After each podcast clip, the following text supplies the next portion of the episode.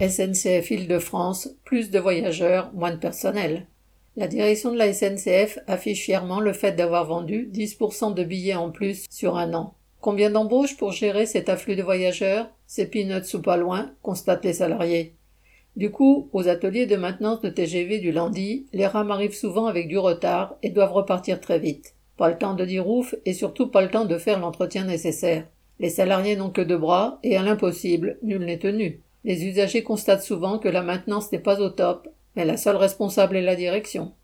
À côté de cela, le prix des billets TGV atteint des sommets à la veille des départs. Pour ceux qui ne peuvent pas payer ces tarifs, il reste la route, avec notamment Blablacar, dont la SNCF est actionnaire. Celle-ci va aussi augmenter de 10 euros les prix plafonnés par la carte avantage, un abonnement détenu par 4,5 millions de personnes.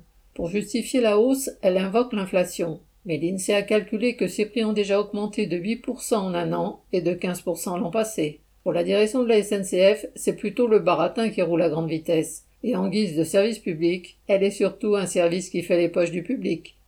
Pourtant, partout en Europe, les discours des dirigeants politiques prétendent favoriser le ferroviaire face aux enjeux climatiques. Mais ces prix élevés rendent le train inaccessible à de nombreux usagers. Les bénéfices priment sur tout le reste, et les discours sur l'urgence climatique ne sont que des discours. Correspondant Hello.